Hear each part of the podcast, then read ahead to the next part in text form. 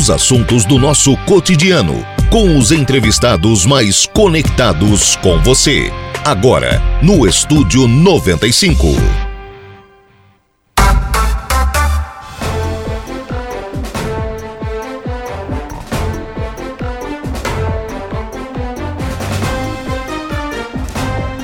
10 horas mais 10 minutinhos. Excelente manhã, você ouvinte da Rádio Araranguá 95.5 FM.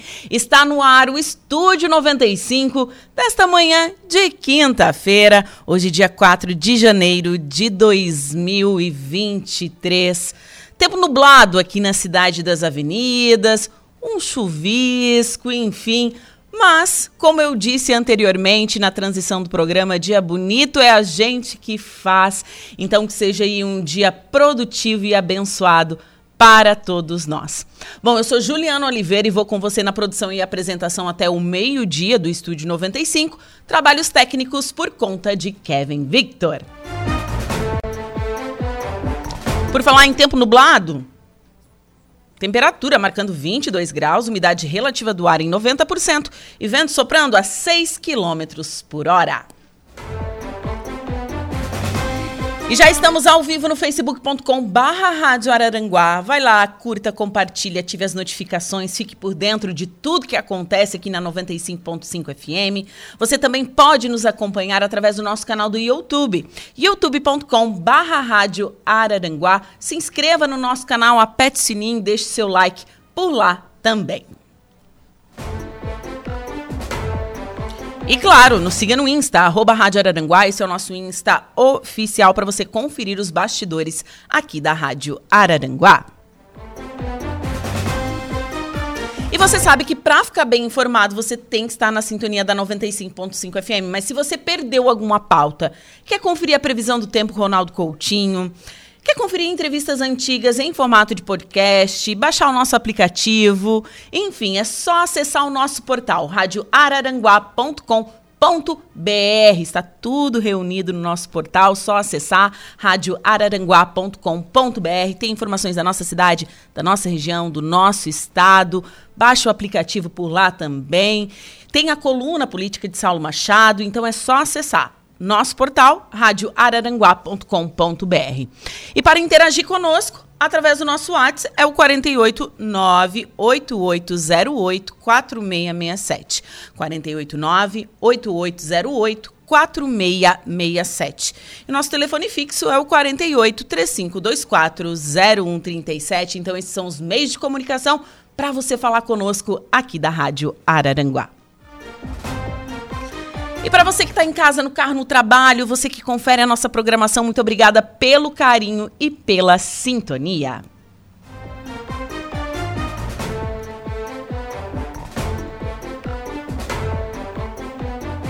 E tem patrocinador novo no Estúdio 95, sim, loja Correia Bac, isso mesmo, um abraço aí para todos.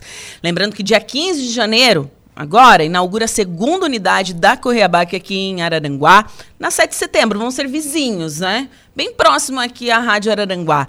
Então, dia 15 de janeiro, inauguração da segunda unidade da Correabac aqui em Araranguá.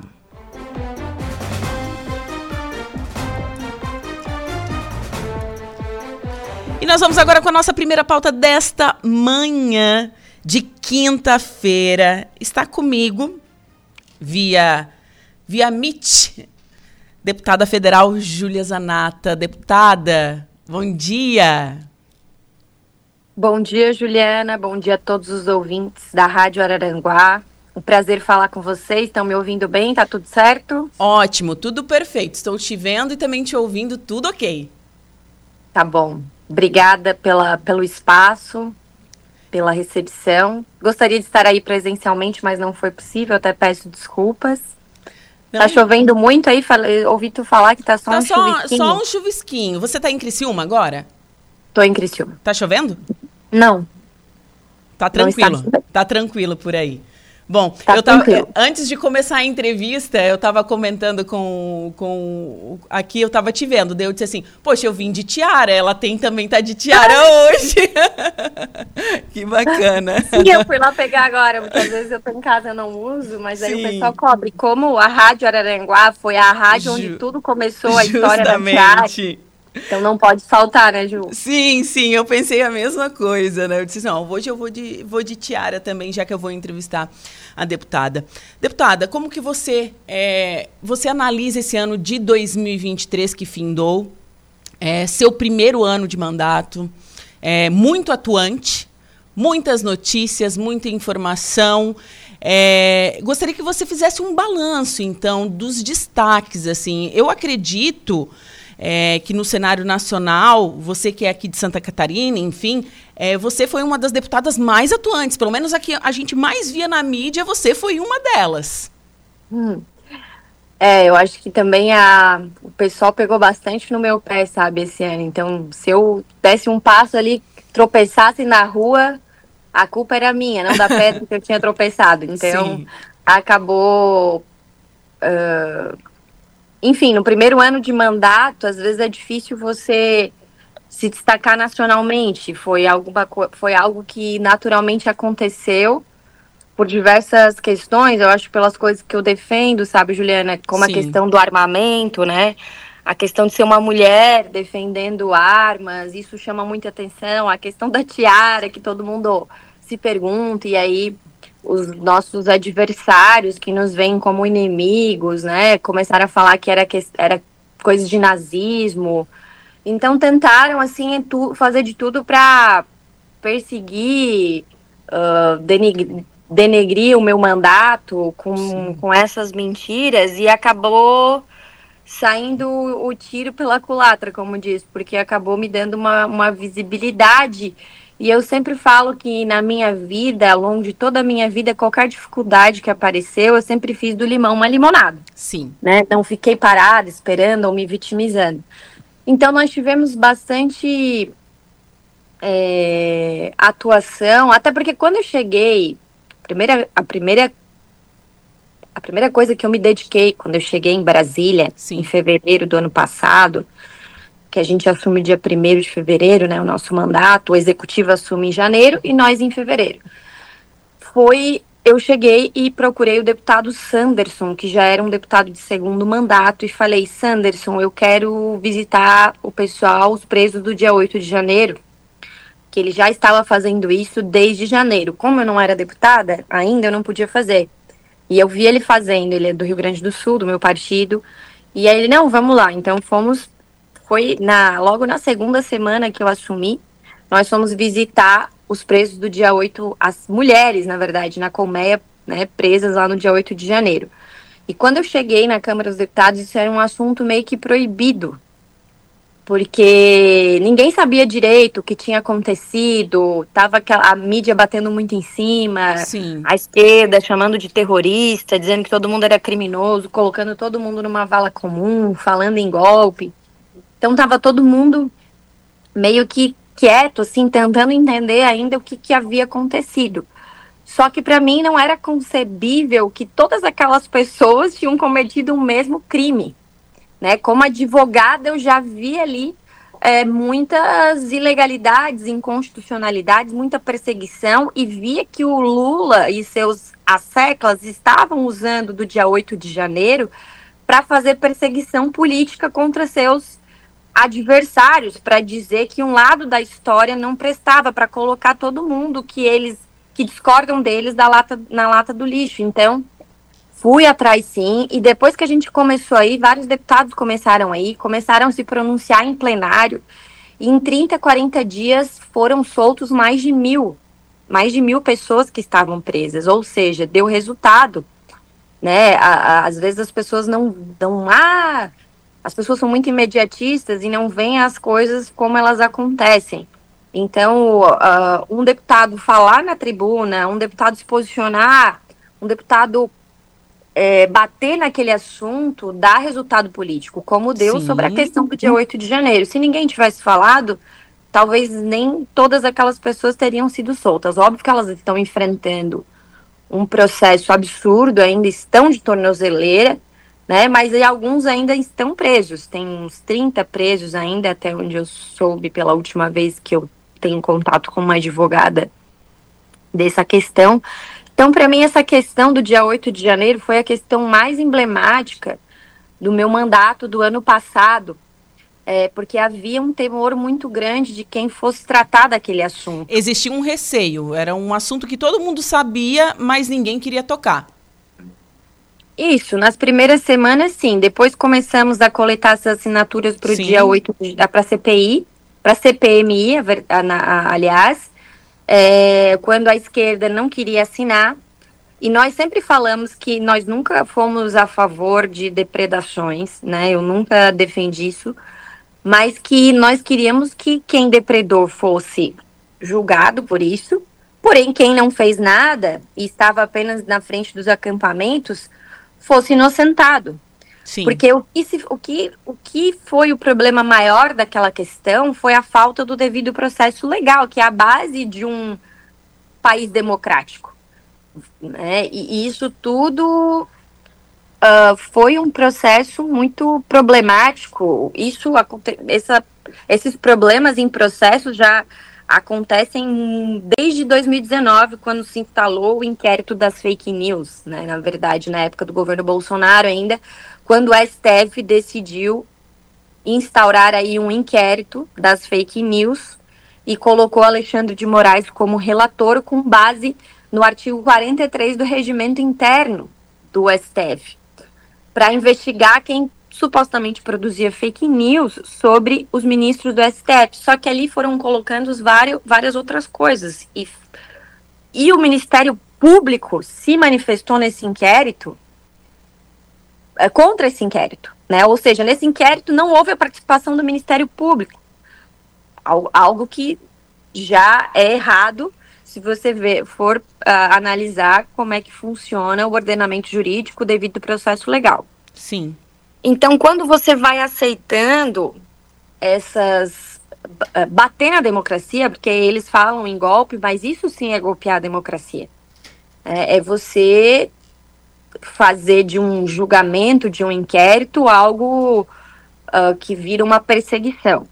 Sim. Por isso que eu, eu vejo que essa questão do 8 de janeiro, ela não vai se acabar agora, não acabou no, nesse ano. Né? Não. Você o Lula vai fazer agora, junto com o Pacheco, um ato no dia 8, para relembrar que a democracia está em pé. Ou seja, eles continuam usando o dia 8 de janeiro politicamente contra os adversários, mas eu tenho certeza que a verdade preva vai prevalecer.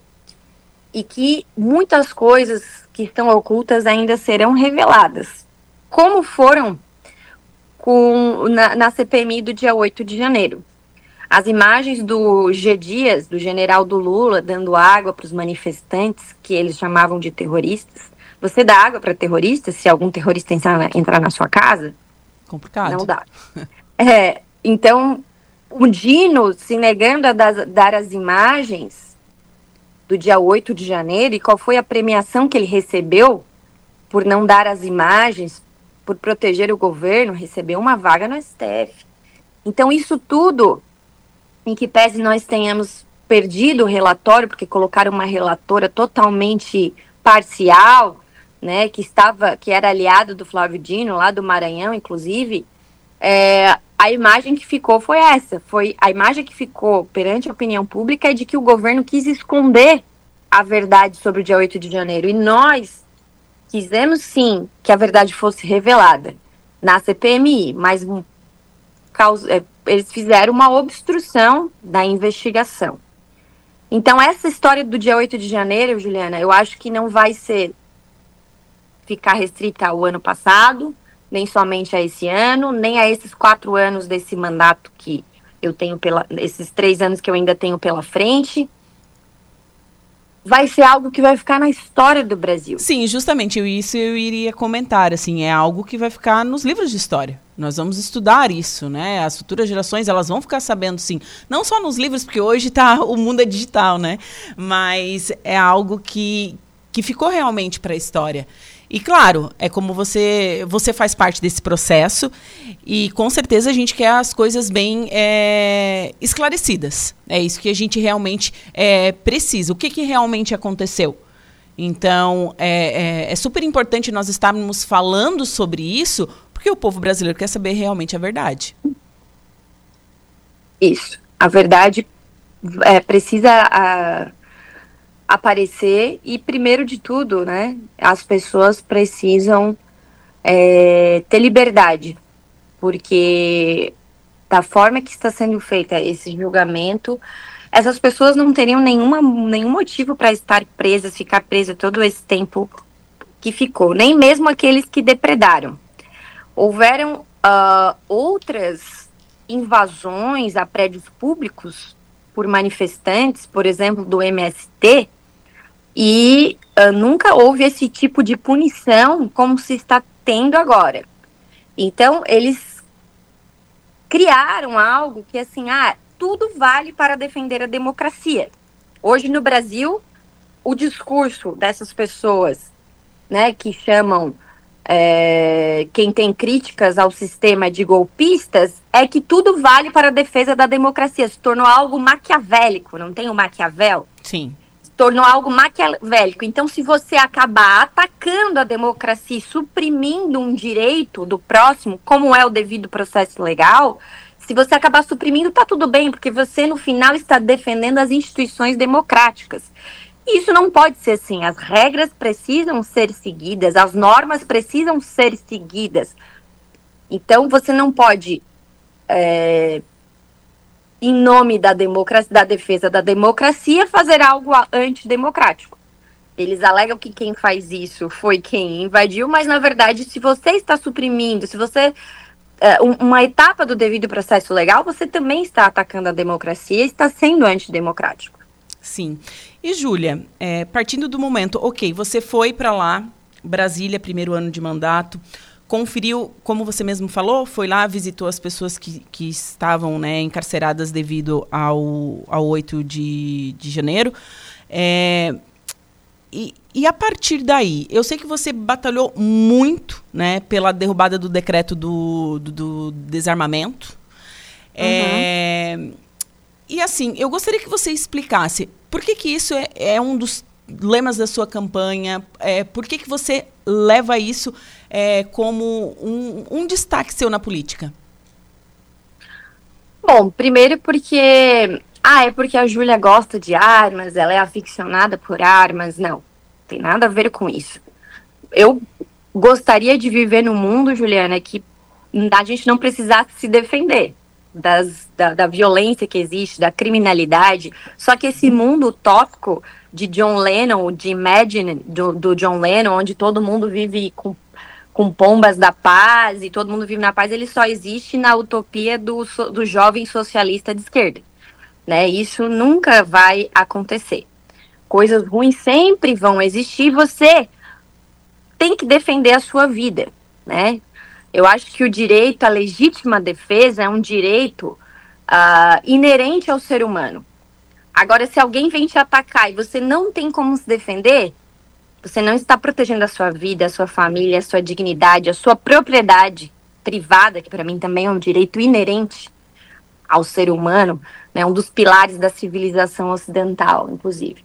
E aí, uh, o que, que acontece? Por esses motivos, eu defendo que quem quiser, ninguém é obrigado, e nem quero impor a minha visão de mundo sobre ninguém, eh, em ninguém, eu acho que quem quiser tem que ter o direito nesse país de poder ter uma arma para a defesa desses bens mais valorosos que eu acabei de citar, da vida, da família, da propriedade privada. Então, por isso que eu acho que a questão da arma, quando se fala, não é sobre a arma, é sobre você ter a sua liberdade. Ora, se fala tanto em, por exemplo, matança de mulheres, feminicídio, criaram um tipo penal para ele, para isso. Mas você acha que uma lei, um papel, um pedaço de papel vai defender uma mulher de um predador sexual? Não defende. Você acha que a polícia pode estar em todos os lugares, ser onipresente, estar em todos os lugares, a todos os momentos? Não, não consegue. Então, eu acho que o ser humano tem que poder se defender. Uma mulher tem que poder se defender. Uma mulher que fica em casa sozinha, com seus filhos, como foi o caso daquela mulher é, que no, no fim descobri, é, fiquei sabendo que era catarinense, que morreu lá em Sorriso, Mato Grosso, que o cara entrou, matou ela e as três filhas. O que, que poderia porque o marido estava viajando, o que, que poderia salvar aquela mulher naquele momento? A polícia? Não, somente se ela tivesse uma arma dentro de casa para se defender de um cara que invadiu, estuprou, degolou suas ela e suas, todas as suas filhas. Então eu acho que a, a, questão da arma é uma questão de liberdade do ser da pessoa poder se defender. Além disso, tem a questão do esporte. Né? Tem pessoas que praticam o esporte do tiro. Sim. Né? E até isso está sendo dificultado por esse governo, por uma simples questão de revanche, de vingança, certo?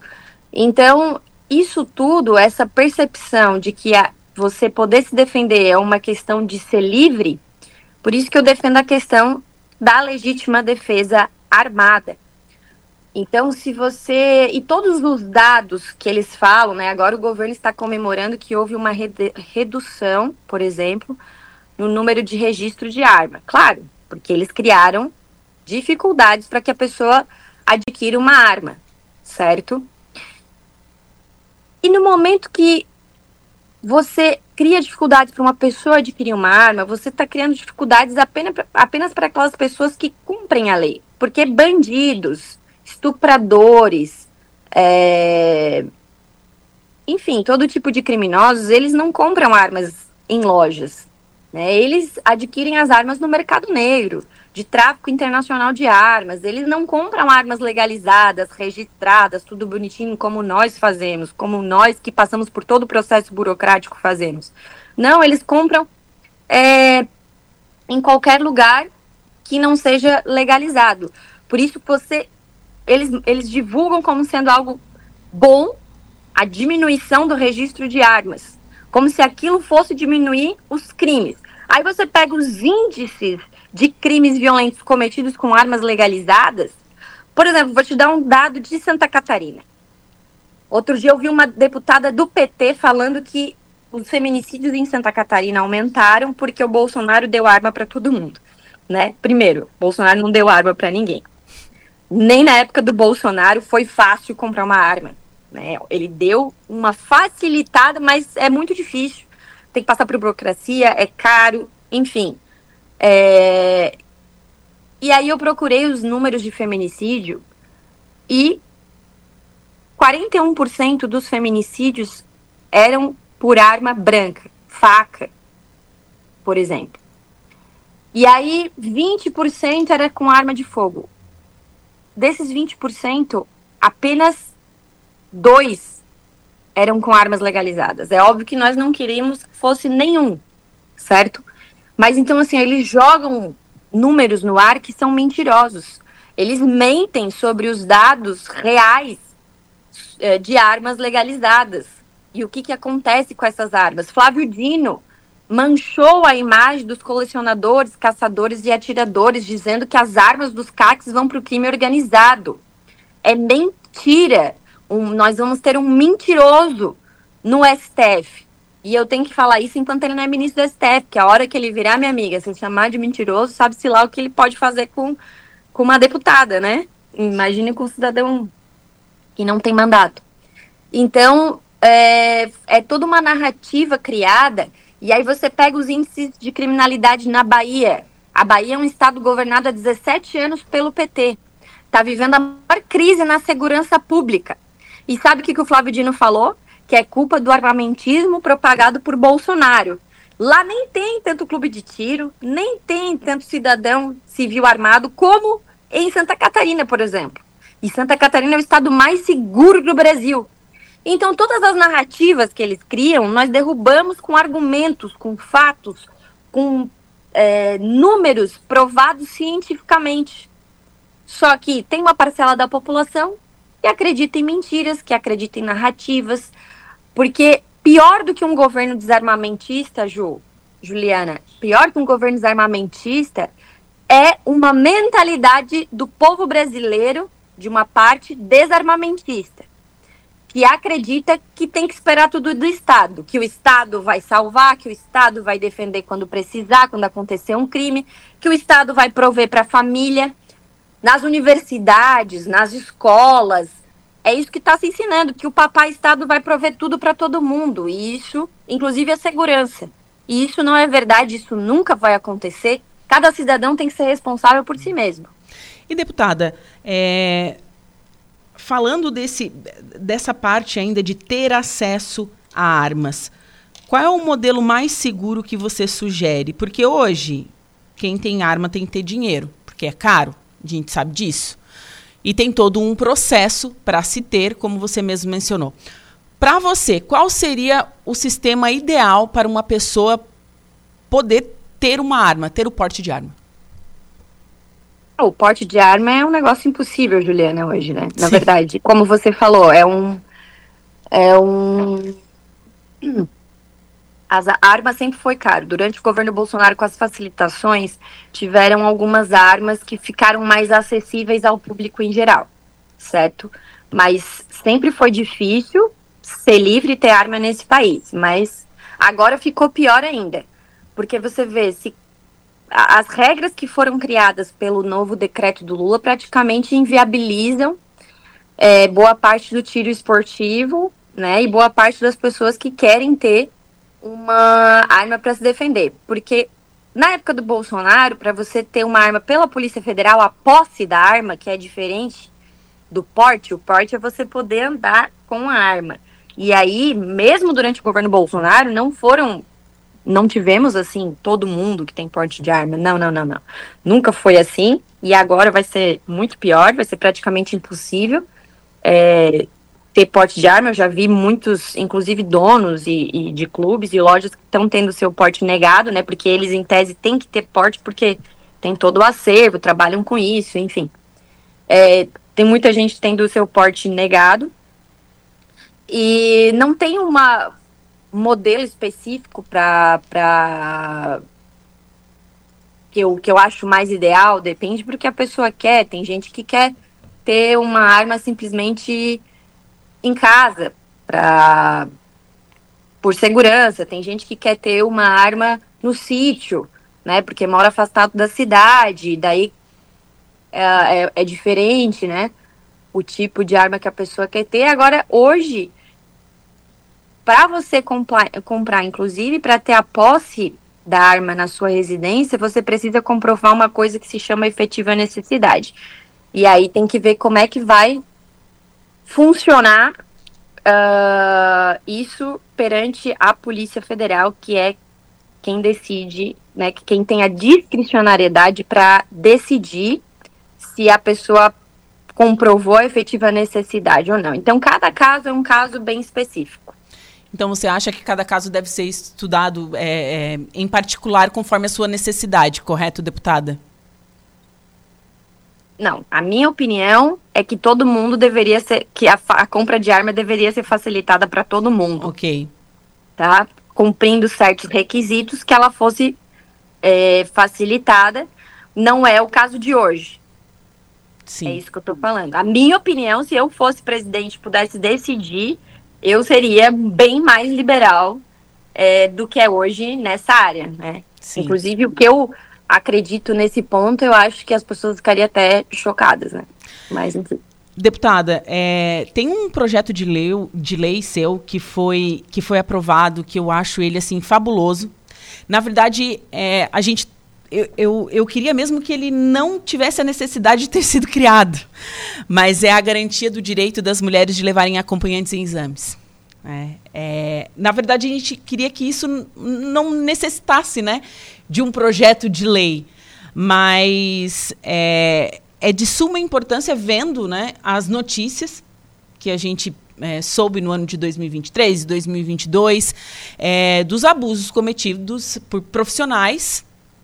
É, a gente pode citar aquele caso daquele médico, né, anestesista, que abusou da mulher durante um, o parto. É, e se não fosse filmado, parecia que isso nunca iria passar na nossa cabeça, né, deputada? É, tem coisas que a gente só acredita vendo e vendo não acredita, né? Justamente, essa é a, isso é. É, é fato, porque aquilo me chocou de uma certa maneira, assim, que eu disse, não pode, não pode ser, não pode ser real, não pode ser normal isso. Sabe? Era uma. Um... É aquilo que eu falei, né? A maldade nunca vai deixar de existir. Onde menos a gente espera, ela vai acontecer. Então, que nem você falou, é, é, é surreal ter que precisar de um projeto de lei para garantir que a mulher possa escolher ser acompanhada em um procedimento. Sim. Uh, se assim ela se sentir segura, né? Claro. Assim ela é, quiser, não é uma obrigatoriedade, é uma opção. Então foi um projeto aprovado agora nesse meu primeiro ano de mandato, que não teve nenhuma objeção na, na, na Câmara dos Deputados, todos os espectros políticos ap apoiaram por uma obviedade, né? E foi uma grande conquista aí nesse primeiro ano, fruto de muito trabalho, muita articulação política envolvida, porque para aprovar você tem que correr atrás, para ser colocado em pauta. Mas também ajudou o fato dessas monstruosidades que apareceram. Mas é aquilo que eu sempre falo. Esse projeto de lei vai evitar que aconteçam essas monstruosidades desses uh, criminosos, predadores sexuais, é, não vai, não vai evitar. O que vai evitar é, é, vai ser somente a dura punição para esses crimes.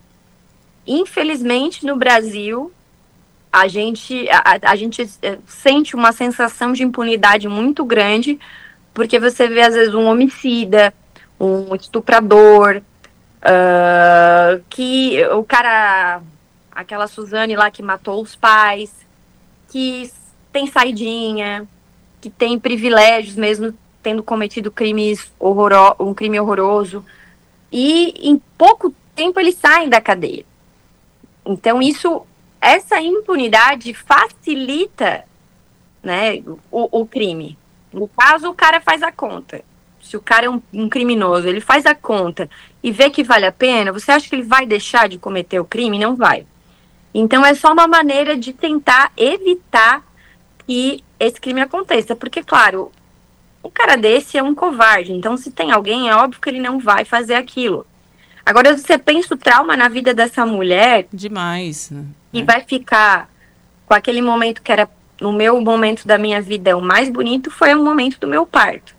Então ela vai ficar com aquela imagem que passou no Brasil inteiro do cara abusando dela na mesa ali onde ela estava parindo o filho dela. Sim.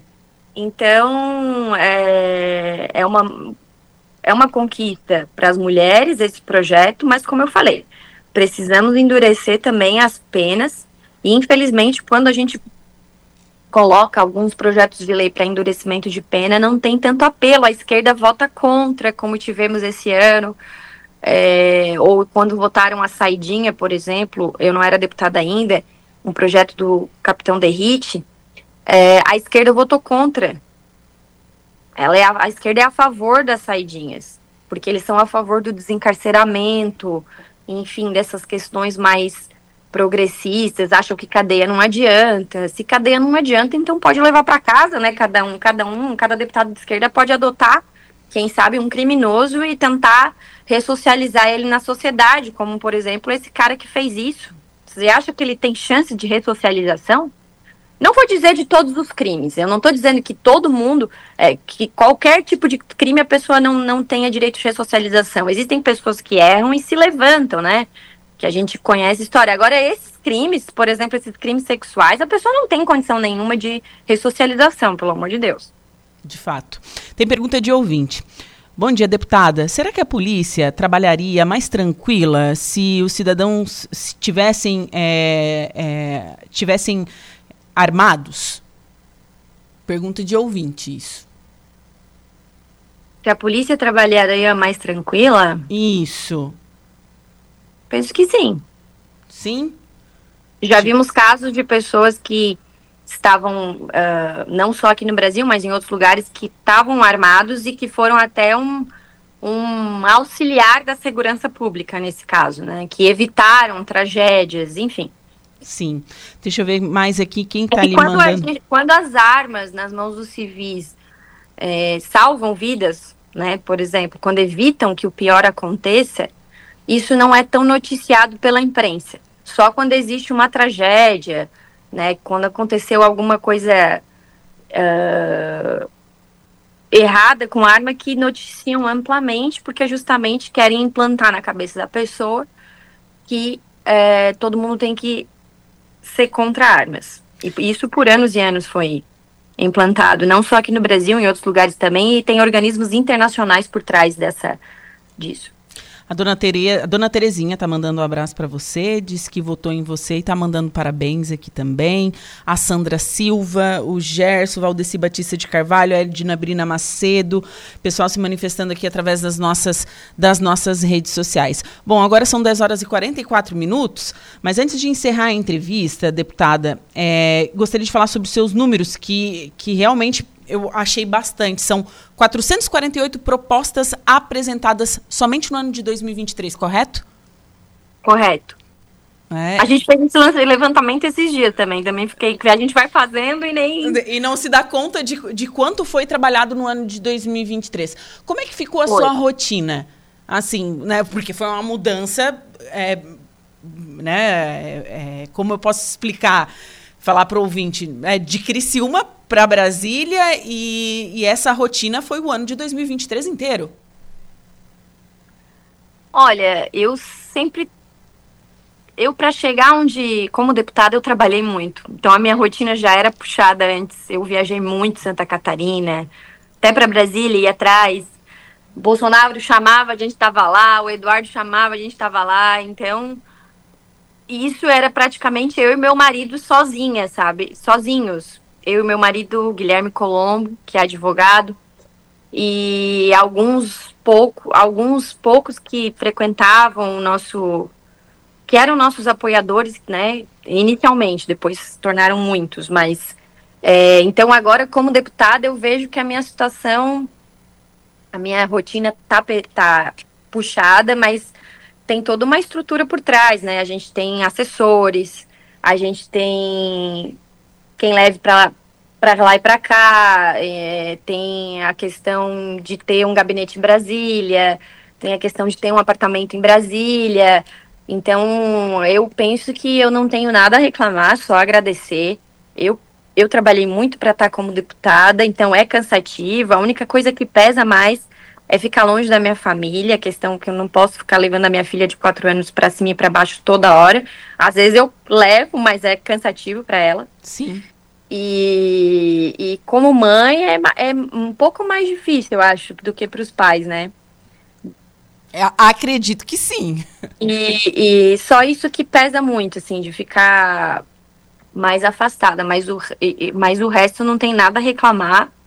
Tem gente que fala, ah, Júlia, é difícil, vocês estão sempre lá expostos, brigando. Eu falei, Gente, se é difícil para mim, imagina para o povo. Eu não posso dizer que é difícil, imagina para o povo brasileiro que tem que aguentar aumento de impostos desse governo, que só pensa em aumentar impostos, que tem que aguentar essas, essa sensação de injustiça que a, que a gente sente hoje, que parece que o crime não é punido e o, e o inocente está sendo punido. Né? Então, eu não tenho nada a reclamar. Eu fui lá para dar cara a tapa mesmo pelas pessoas. Se fosse para ficar parado, eu ficava em casa cuidando da minha família. Sim. E para 2024, o que, que você prevê? Olha, eu eu prevejo um ano de muito combate lá em Brasília, continuar tentando que a gente não se perca ainda mais, né? Por exemplo, agora eles vão tentar o ano que vem com tudo voltar com a questão do PL da censura lá do 2630 que nós conseguimos com muito apoio popular tirar de pauta, com muita pressão nos deputados que ah, acharam que não que não era censura, com muito apoio dessas pessoas que fizeram pressão nesses deputados, nós conseguimos tirar esse PL de pauta. Eu acho que é uma das coisas foi uma das maiores vitórias também do ano passado. E já estamos vendo o presidente Lira falar sobre isso, já estamos vendo Lula falar sobre isso, com o negócio do ataque hacker a gente. Tudo que acontece, eles justificam com o PL da censura. Então, eu acho que ano que vem a grande questão vai se dar em torno disso aí. E lembrando que uma das piores coisas que as pessoas podem anotar aí e ver daqui um, dois anos, esse ano já, mas daqui dois anos mais fortemente. Uma das piores coisas que aconteceu no Brasil foi a chamada reforma tributária. E de reforma não tem nada, é deforma tributária. Vai aumentar. É uma reforma tributária que não tem nem previsão de alíquota, ainda vai ser visto isso por meio de lei complementar. É uma reforma que tira é, a autonomia dos estados e dos municípios. E eu sou a favor de que os municípios e os estados tenham mais autonomia, que o nosso estado de Santa Catarina receba mais os seus impostos de volta, e isso com a reforma tributária não vai acontecer. Então, uh, eu lutei muito contra a reforma tributária, é, fui muito contra. Foi um dos momentos ali também na Câmara dos Deputados que eu fui mais atuante, tentando convencer outros deputados, mas infelizmente foi vendido como uma coisa boa pela imprensa, por políticos muito influentes de Brasília, como o próprio Lira, né? Foi um dos grandes protagonistas dessa reforma tributária, mais até do que o Lula, eu digo. Então, nós vamos sentir as consequências de tudo isso é, aos poucos no Brasil e não é algo nada, nada bom. Deputada, foi um prazer conversar com você nesta manhã de quinta-feira. Espero te receber um dia aqui no estúdio, né? Eu sei que hoje estava combinado isso, mas é, por Meet foi muito bacana também. Espero te receber aqui mais vezes. Muito obrigado por você ter aceito o convite e feliz 2024. Obrigada, Juliana. Obrigada pelo espaço. É sempre um prazer falar aí com a Rádio Araranguá. E mandar um abraço também para os irmãos aí Stopassoli. Pode... Estão trabalhando, estão de férias eles? Estão trabalhando, estão aqui em cima no, no, no setor de cima ah, aqui da rádio. Para eles, então. Pode deixar que eu mando, sim. Hoje estão conferindo a entrevista. Tá bom. tá bom? Tchau. Um abraço. Tchau, tchau. Bom, agora são 10 horas e 51 minutos. Conversei com a deputada federal, Julia Zanata, que é, pontuou né, o seu trabalho no ano de 2020 e três, com alguns recadinhos para trás, mas eu quero registrar aqui a, a Edna Brina Macedo. Ju, querida, como você mencionou, mencionou meu nome há pouco, eu jamais me manifesto publicamente sobre assuntos políticos ou sobre fala de políticos, seja de qual partido for. Bom dia. Dado o recado, tá, Edna? Um beijo para você. Eu não tinha lido seu recadinho antes, então eu só vi seu nome, por isso que eu falei, tá bom? Um abraço para você. Bom, eu vou para um rápido intervalo comercial, em seguida eu volto com o segundo bloco do Estúdio 95.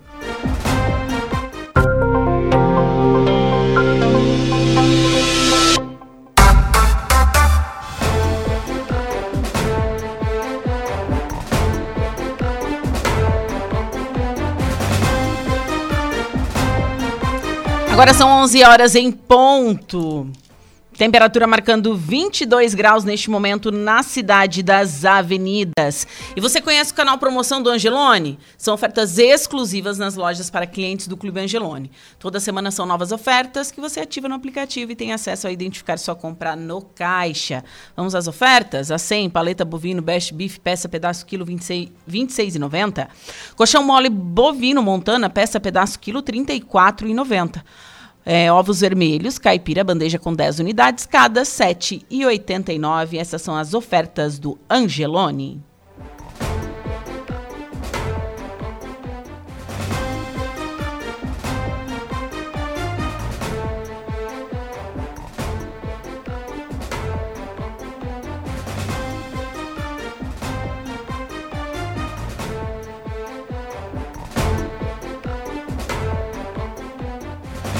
11 horas e um minutinho. Vamos para um rápido intervalo comercial, mas antes tem o Notícia da Hora. Igor, qual o seu destaque?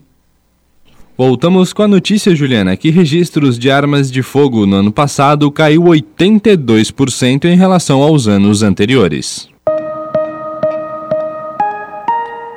Notícia da hora. Oferecimento: Giasse Supermercados, Laboratório Bioanálises, Rodrigues Ótica e Joalheria, Mercosul Toyota, Bistrô do Morro dos Conventos, Plano de Saúde São José, Casa do Construtor, Aluguel de Equipamentos, Guga Lanches. E Exotic Center.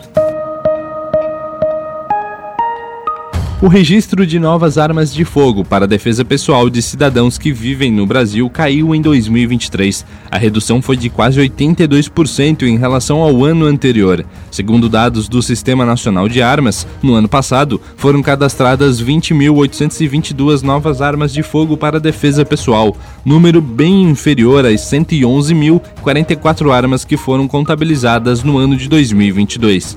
Segundo a Polícia Federal, este é o menor número cadastrado de armas de fogo para a defesa pessoal desde 2004. Naquele ano, um pouco mais de 4 mil registros foram registrados pelo órgão. A queda no cadastro de novas armas de fogo por civis ocorre após o governo federal adotar medidas para tentar desarmar a população e diminuir a violência no país.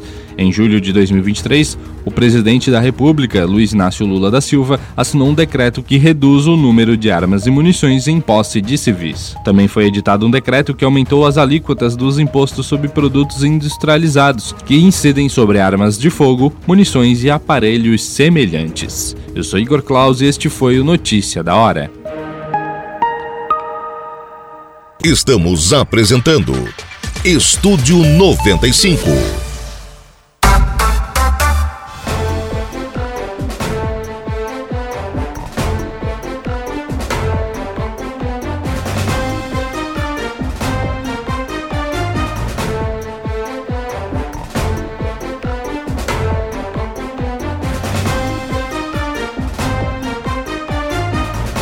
11 horas 18 minutinhos, 23 graus é a temperatura na cidade das avenidas. Tempo nublado neste momento, aqui no centro de Araranguá. E você conhece o canal Promoção do Angelone? São ofertas exclusivas nas lojas para clientes do Clube Angelone. Toda semana são novas ofertas que você ativa no aplicativo e tem acesso a identificar sua compra no caixa. Vamos às ofertas? A 100, paleta bovino, best beef, peça pedaço quilo 26,90. Colchão mole bovino montana, peça pedaço quilo 34,90. E ovos vermelhos caipira bandeja com 10 unidades casas, cada 7,89.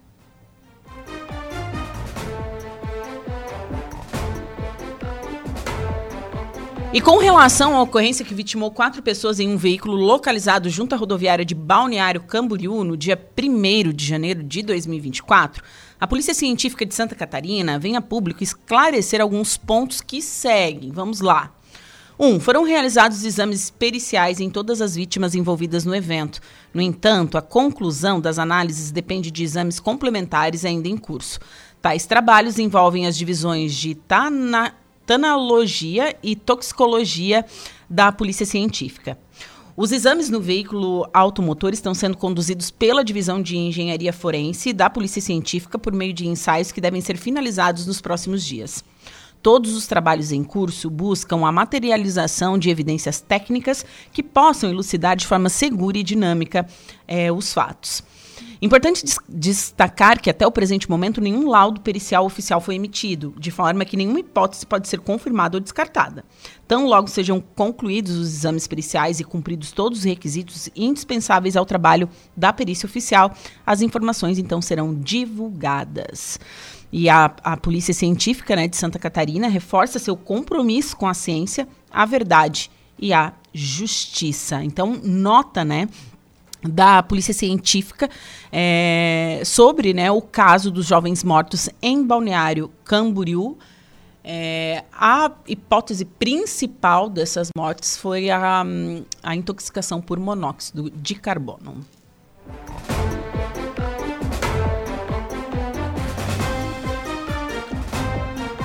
E a Polícia Militar de Santa Catarina, por meio do Comando de Polícia Militar Rodoviária, informou os números finais da Operação Réveillon. As ações iniciaram às 19 horas da última sexta-feira, 29, seguindo até às 7 horas de terça-feira, dia 2. Ao todo foram registrados 47 sinistros, em comparação aos 51 contabilizados na operação passada. Destes, 23 foram com vítimas e 23 sem vítimas. Os números apontam 85 veículos envolvidos em comparação aos 91 do ano anterior e 32 feridas contra 40 do ano de 2022-2023. Infelizmente, uma pessoa perdeu a vida nas rodovias estaduais de Santa Catarina. As ações de trânsito desenvolvidas pelas unidades da Polícia Militar Rodoviária priorizaram em todo o estado a fiscalização do excesso de velocidade, ultrapassagens não permitidas, embriaguez ao volante, utilização de telefone celular ao volante, descumprimento das normas gerais de circulação e conduta, entre outros crimes, de forma integrada com os demais órgãos de segurança pública.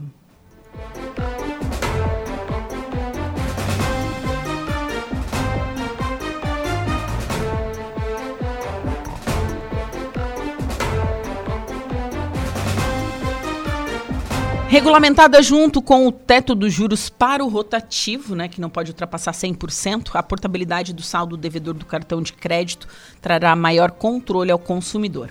Os especialistas, no entanto, recomendam comparar as propostas entre as instituições financeiras antes de negociar condições mais favoráveis. Diferentemente do limite das taxas do rotativo, que entrou em vigor na quarta-feira, a portabilidade só valerá a partir de julho, junto com medidas que trarão mais transparência à fatura do cartão.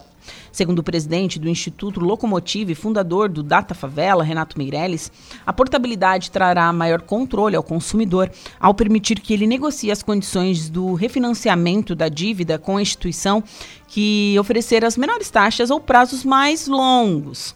O brasileiro estava preso em uma situação de endividamento de uma agiotagem legalizada.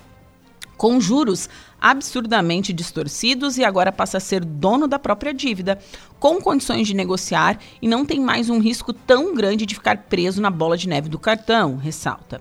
A professora de finanças da Fundação Getúlio Vargas, Miriam Lande, aconselha o consumidor a não aceitar a primeira proposta oferecida nas faturas ou nos aplicativos das instituições financeiras.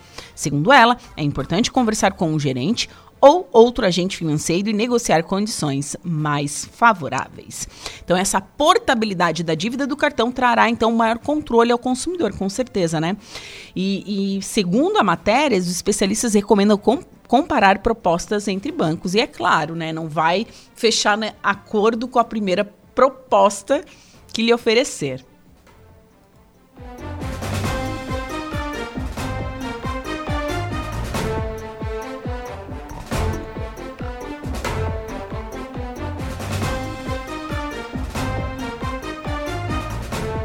Agora são 11 horas e 24 minutos, 23 graus é a temperatura na cidade das avenidas. E a Casa da Cultura de Sombrio atende grande público em mais de 20 oficinas em 2023. Oficinas diversificadas de dança, instrumentos musicais e artesanato levaram mais de 850 alunos à Casa da Cultura de Sombrio no último ano. O levantamento realizado pela gestão sombriense revela os números de alunos nas mais de 20 oficinas, seis atendidos e projetos da casa. Na dança, a preferida do sombriense em 2023 foi a aeróbica, com 114 participantes. Já nos instrumentos musicais, o violão foi a modalidade escolhida por 38 alunos da Casa da Cultura. As oficinas oferecidas em 2023 foram aeróbica, ritmos, baby, infantil, teen, adulto e hip hop, dança de salão gaúcha, balé, baby infantil, juvenil e adulto. Artesanato, oficina de bonecas, que é linda, gente. Oficina de bonecas é muito legal. Informática, bateria, canto cultural pop, canto teen, violão, ukulele, guitarra, baixo, percuteria, teclado, inglês e yoga. São atendidos também pessoas com fibromialgia, além das crianças dos CIs Maria Monteiro, Criança Feliz e Castelinho da Criança. A casa tem atualmente quatro projetos que movimentam um grande número de alunos e de público por onde se apresentam: a Companhia de Dança Liberty, os grupos Som, Voz e Harmonia e o Som, Voz e Harmonia Team, além do Açor Sul catarinense. Em breve, a relação das oficinas para 2024 será divulgada e as inscrições de renovações de matrículas iniciadas.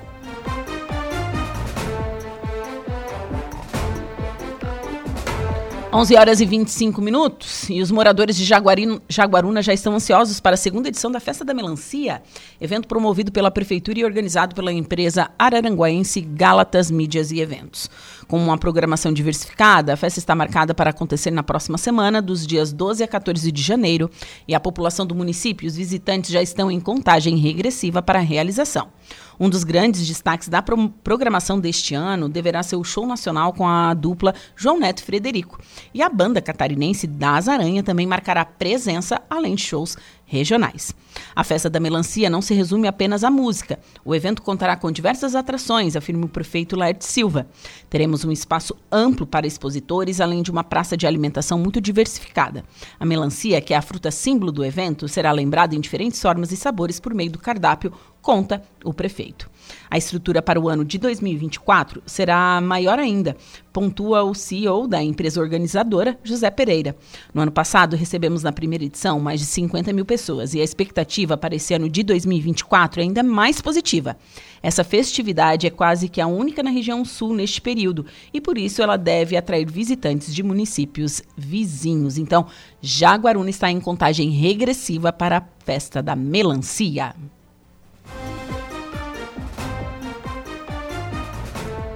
11 horas e 27 minutos. E o SAMAI, responsável pelo serviço de cobrança da taxa de coleta de lixo em Balneário Gaivota, esclarece que devido a uma falha no sistema que emite os boletos, os mesmos estão sendo fornecidos junto à sede do órgão, no saguão da prefeitura.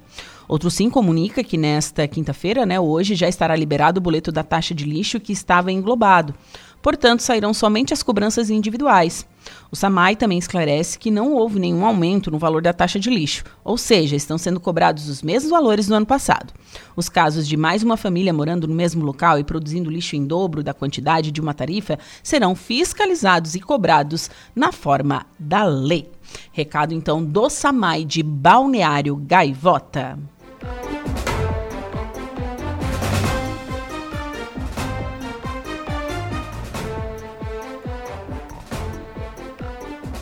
Agora são 11 horas e 28 minutos, 23 graus é a temperatura. Intervalo comercial em seguida o último bloco do Estúdio 95.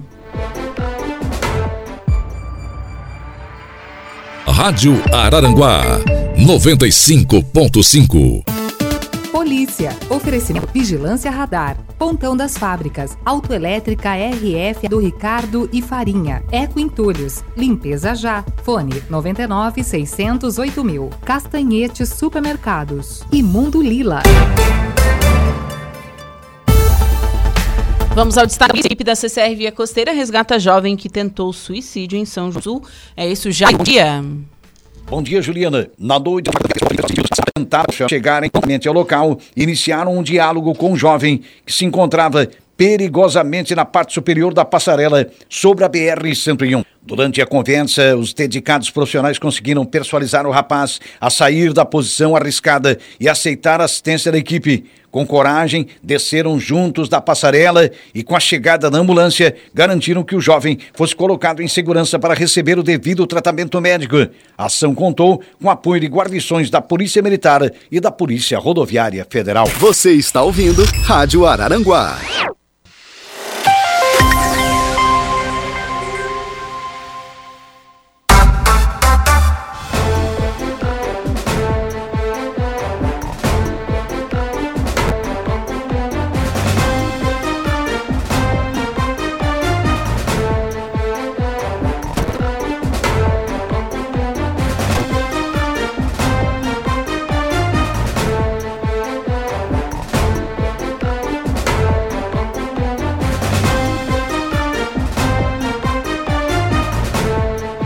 Agora são 11 horas e 45 minutos, temperatura marcando 23 graus neste momento na cidade das avenidas. Você está na cidade Araranguá 95.5 FM. Lembrando que estamos ao vivo no facebook.com barra e ao vivo também no nosso canal do YouTube, youtube barra rádio Araranguá. Você pode interagir conosco através do nosso WhatsApp, que é o 489 84667, ou através do nosso telefone fixo, que é o 48 3524 0137.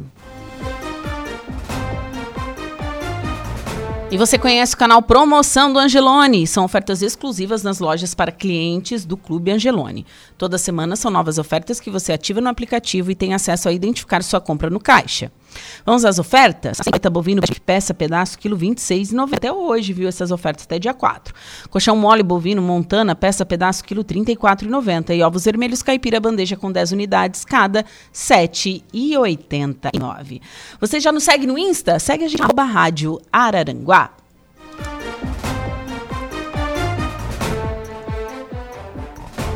E o Estúdio 95 tem novo patrocinador, sim. Correia BAC, isso, dia 15 de janeiro, está inaugurando a segunda unidade da Correia BAC aqui em Araranguá, próximo aqui à rádio, aliás, né, do lado ali da, da Cacau Show, né, ali na 7 de setembro. Então, dia 15 de janeiro, inaugura a segunda unidade da Correia BAC aqui em Araranguá.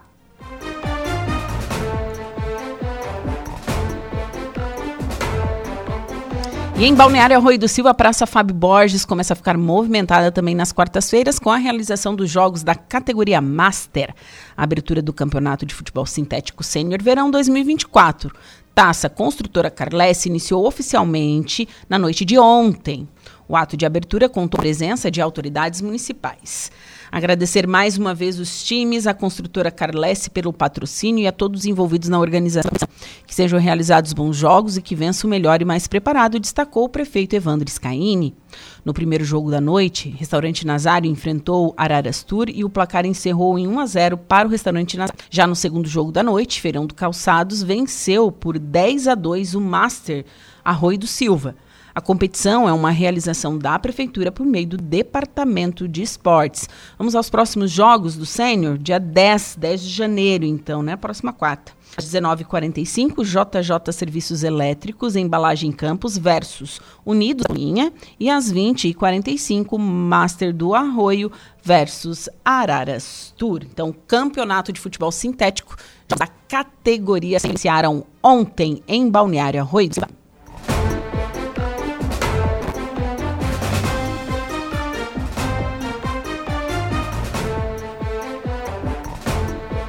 Gasolina comum fechou 2023 mais cada semana daquele ano em Santa Catarina, de acordo com a Agência Nacional do Petróleo, ANP. O preço médio entre 24 e 30 de dezembro era de 5,75 litro. Já na primeira semana de janeiro de 2023 era de 5,24. Os valores destoam dos demais combustíveis, como o diesel e o etanol, e também o GNV e o gás de cozinha, que ficaram mais baratos depois de 12 meses, fora a ANP. A pesquisa do órgão foi divulgada no início dessa semana. Na última semana de 2023, a gasolina comum em Santa Catarina variou de R$ 4,97 em Criciúma a R$ 6,23 em Balneário Camboriú. O menor preço médio entre os grandes catarinenses foi o de Tubarão, onde o combustível foi vendido a R$ 5,49. O movimento de preços em Santa Catarina acompanhou a ação do restante do país. A gasolina comum no Brasil subiu na média de 5,12 para 5, uma alta de quase 9%, ou 46 centavos ao longo de 2023. Também enquanto os combustíveis ficaram mais baratos. Diversos fatores ajudam a explicar as variações nas bombas, entre eles a reoneração dos combustíveis, a cotação internacional do, do petróleo, o câmbio e o reajuste de preços pela Petrobras às refinarias. O etanol baixou o preço durante 2023, vendido na média de 4,18 na última semana de 2023. No começo do ano, ele custava 4,57. A ANP entende que o etanol é mais competitivo aos motoristas quando ele custa até 70% do valor da gasolina. Em Lages, na Serra Catarense, onde essa relação é mais favorável ao combustível extraído da cana-de-açúcar, o litro é vendido em R$ 3,98, enquanto o da gasolina está em R$ 5,89. O etanol fechou 2023, inclusive, compensando mais do que a gasolina em ao menos 5 das 21 cidades com valores pesquisados pela ANP, se levado em conta o preço médio de cada um. Blumenau, Itajaí, Lages, Palhoça e São José. Joinville já é indiferente combustível.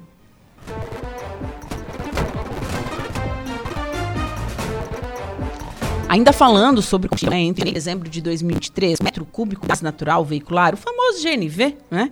Em Santa Catarina tem maior percentual de preço entre os combustíveis, indo de 5,74 para 4,96, ou seja, um valor 13,5% menor, 78 centavos, ao final do ano em relação ao começo de 2023.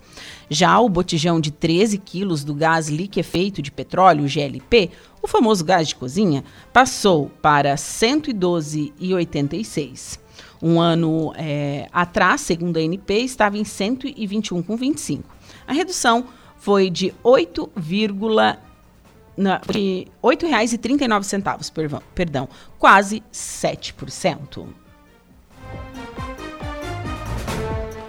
Então, gasolina fecha o ano mais cara do que o início em 2023 aqui em Santa Catarina, né? Em oposição a outros como o GLP, como o GNV, como o etanol. Então é o que é o que mostra, né? É, essa pesquisa da do petróleo, a ANP.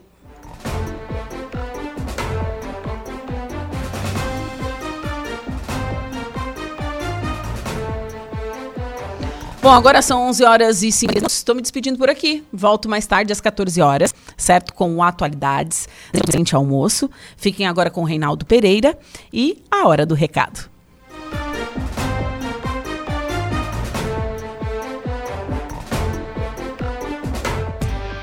Estúdio 95, de segunda a sexta, às 10 da manhã.